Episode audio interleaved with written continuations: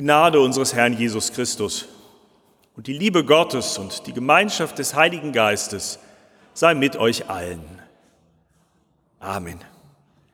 Ende des Kirchenjahres nennen wir das in der Churchy-Sprache, was woanders draußen November heißt. Ich finde das schön, weil das heißt auch, das Kirchenjahr beginnt mit dem Advent.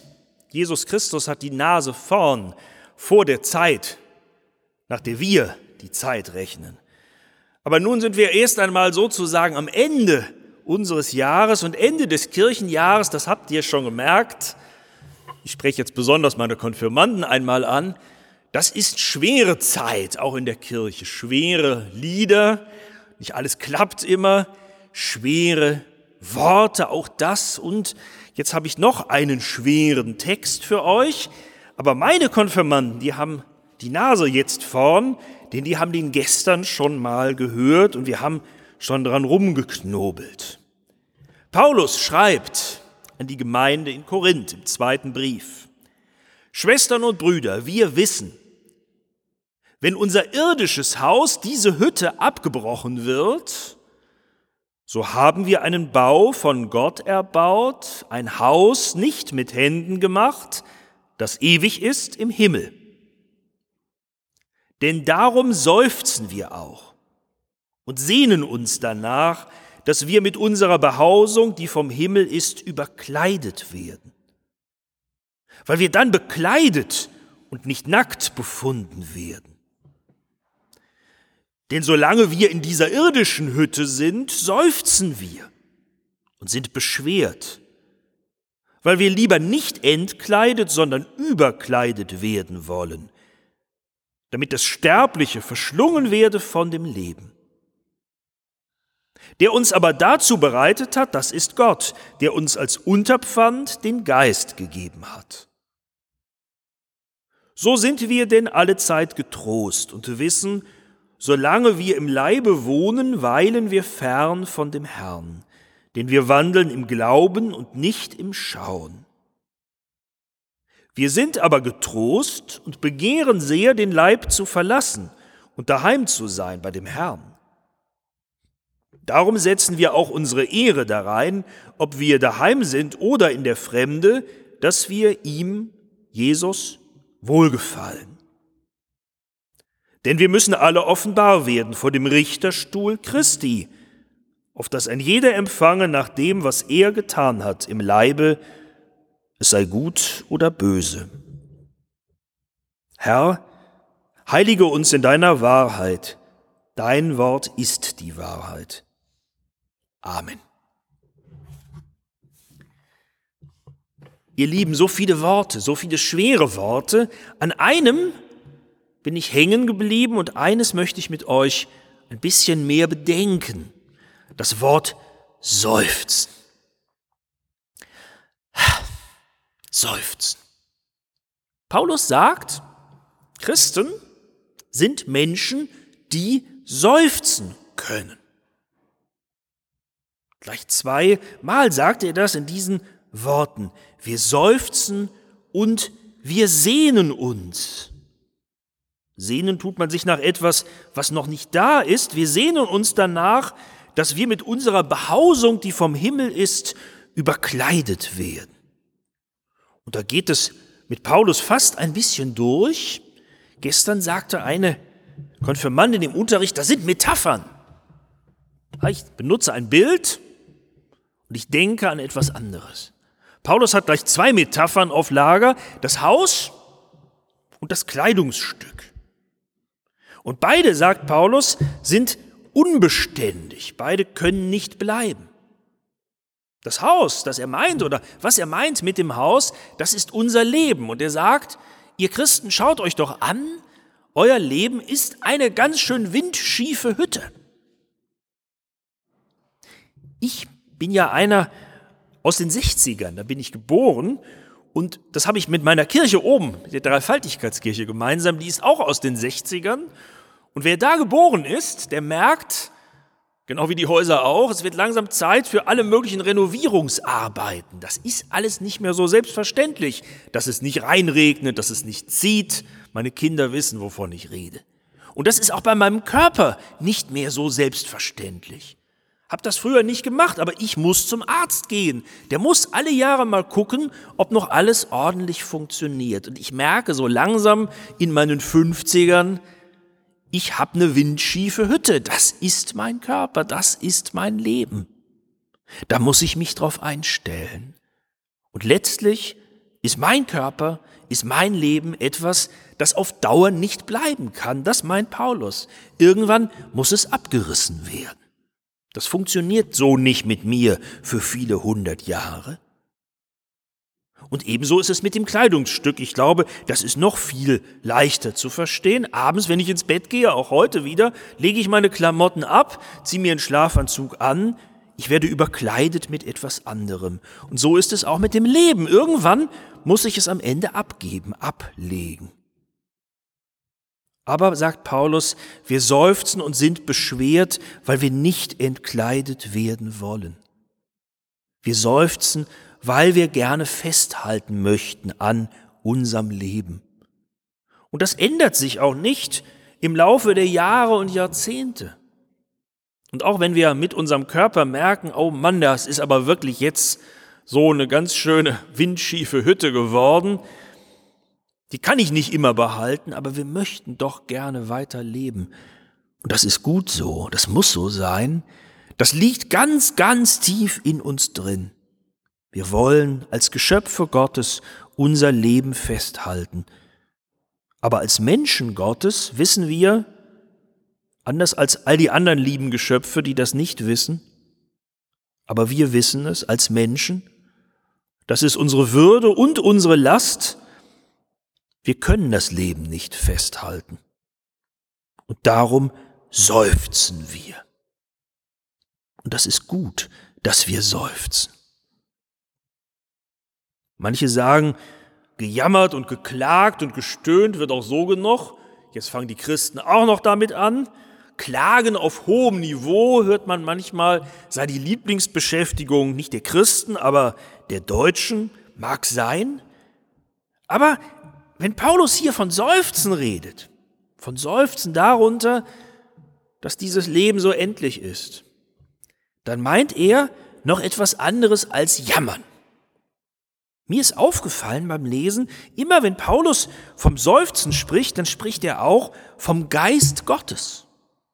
Der Geist Gottes selber seufzt in uns. Und der Geist ist ja ein Stückchen von Gott. Das ist so der Zipfel von Gott, der im Menschen wohnt. Gott ist mehr als wir Menschen, das wisst ihr alle. Aber wir glauben als Christen doch ganz tief daran, etwas von Gott ist in uns. Von Anfang an, von der Taufe an, kommt Gottes Geist in jeden Menschen. Und jeder von euch hat ein Stück von Gott in sich. Und Paulus sagt, dieser Geist Gottes in, uns, der ist es, der seufzt. Das hat er für die, die es gerne genau wissen wollen, an anderer Stelle im Römerbrief auf den Punkt gebracht. Er schreibt er, wir selbst, wir Christen, die wir den Geist Gottes als Erstlingsgabe haben, seufzen in uns selbst. Und viele, manche, mindestens die Freunde der Musik Johann Sebastian Bachs, die kennen die schöne andere Stelle von Paulus, wo es heißt, dass der Geist Gottes unserer Schwachheit als Menschen aufhilft und uns bei Gott vertritt mit unaussprechlichem Seufzen. Also, dass wir seufzen, wenn wir richtig seufzen als Christen, ist das etwas, was Gottes Geist in uns bewirkt. Und das ist etwas anderes als das allgemeine Gejammer in der Welt. Das wird von Gott bewirkt. Und das heißt, glaube ich, dass Christen, wenn sie richtig seufzen, nicht nur seufzen über ihr jeweiliges Schicksal, sondern dass sie ein Gespür bekommen für das Leiden in dieser Welt, auch um sie herum. Wir seufzen, um auch dieses Leiden in der Welt ja vor Gott zu bringen. Und ich glaube, das ist ein Weg, wie Gott das haben möchte. Wir glauben doch ganz fest, dass Gott es nicht egal ist, wie es dieser Welt und wie es den Menschen und allen Lebewesen auf dieser Welt ergeht. Unser Leiden, das Leiden unserer Mitgeschöpfe, unserer Mitmenschen ist Gott wichtig. Aber ein Kanal, ein Weg, wie dieses Leiden zu Gott kommt, wie es bei Gott präsent wird, wie Gott das mitbekommt, das ist unser Seufzen. Gott will diese Welt verwandeln. Er hat ein großes Ziel. Das hat er noch nicht richtig erreicht, aber er hat es versprochen, die Welt soll am Ende eine Welt sein ohne Leid, ohne Tränen, ohne Schmerzen, ohne den Tod. Aber zu dieser Verwandlung gehört es Gott, das Leiden der Welt erstmal mitbekommt. Und dazu braucht er unser Seufzen, unsere Gebete. So kommt das Leiden der Welt bei Gott an. Da haben wir eine große Aufgabe. Und da merken wir schon, da können wir nicht bei uns stehen bleiben, sondern wir sind berufen, uns umzuschauen und Sensoren zu entwickeln für das Leiden der Menschen um uns herum. Christsein kann niemals bedeuten, ich bin immer nur mit mir beschäftigt. Christsein heißt, ich bin offen, ich bin neugierig, ich bin bereit zu hören, wie geht's dem anderen. Und das geht los damit, dass ich, wenn ich an jemanden die Frage richte, du, wie geht's dir? Dass ich das ernst meine. Und dass ich auch die Zeit habe, noch weiter zuzuhören, wenn der mir sagt, du, heute geht's mir eigentlich gar nicht gut oder vielleicht braucht er noch schlimmere Worte. Dann will ich mir die Zeit nehmen und etwas von seinem Leiden wahrnehmen. Und das geht dann bis dahin, dass ich mir die Zeit nehme, mich zu informieren über die Medien, wie auch immer, Nachrichten, Fernsehen, online, kann jeder machen, wie er möchte, aber dass ich mir die Zeit nehme, mich zu informieren, wie geht es Menschen in anderen Ländern? Wie sind deren Lebensbedingungen? Zuallererst auch Christen in anderen Ländern, aber auch nicht nur Christen. Es gibt so viele Menschen in so vielen Teilen dieser Welt, die benachteiligt sind, die echt zu kämpfen haben. Es gibt Länder in Afrika, die haben noch nicht einmal ein Prozent ihrer Bevölkerung geimpft. Und das geht auch nicht anders im Moment. Und die müssen trotzdem weiterleben. Wie geht's denen? Haben wir dafür Ohren? Wollen wir das wissen oder machen wir dann den Fernseher aus? Klicken wir das dann weg? Gott möchte, dass wir uns bereit halten, etwas vom Leiden dieser Welt wahrzunehmen, damit wir geistvoll seufzen können. Denn Gott will das Leiden der Welt auch durch unser Seufzen wahrnehmen. Und in dem Maße, wie wir das tun, wird Gott uns durch seinen Geist dann auch Kraft und Einsicht schenken, dass wir herausfinden können, ob wir in so einem Fall auch etwas verändern können durch unser Handeln. Was können wir tun, damit Leiden weniger wird? Bei meiner Nachbarin in der Bank, die irgendwie in der Klasse gar nicht gut ankommt? Oder bei den Menschen in einem fernen Land wie, sagen wir, Namibia? Gott will uns die Weisheit schenken, will uns erkennen lassen, will auch, dass wir miteinander darüber nachdenken, wo können wir wie helfen. Aber als Christen sind wir noch zu mehr berufen. Wir sind berufen, auch dort noch Hoffnung zu bringen, wo wir den Eindruck haben, wir können nicht helfen.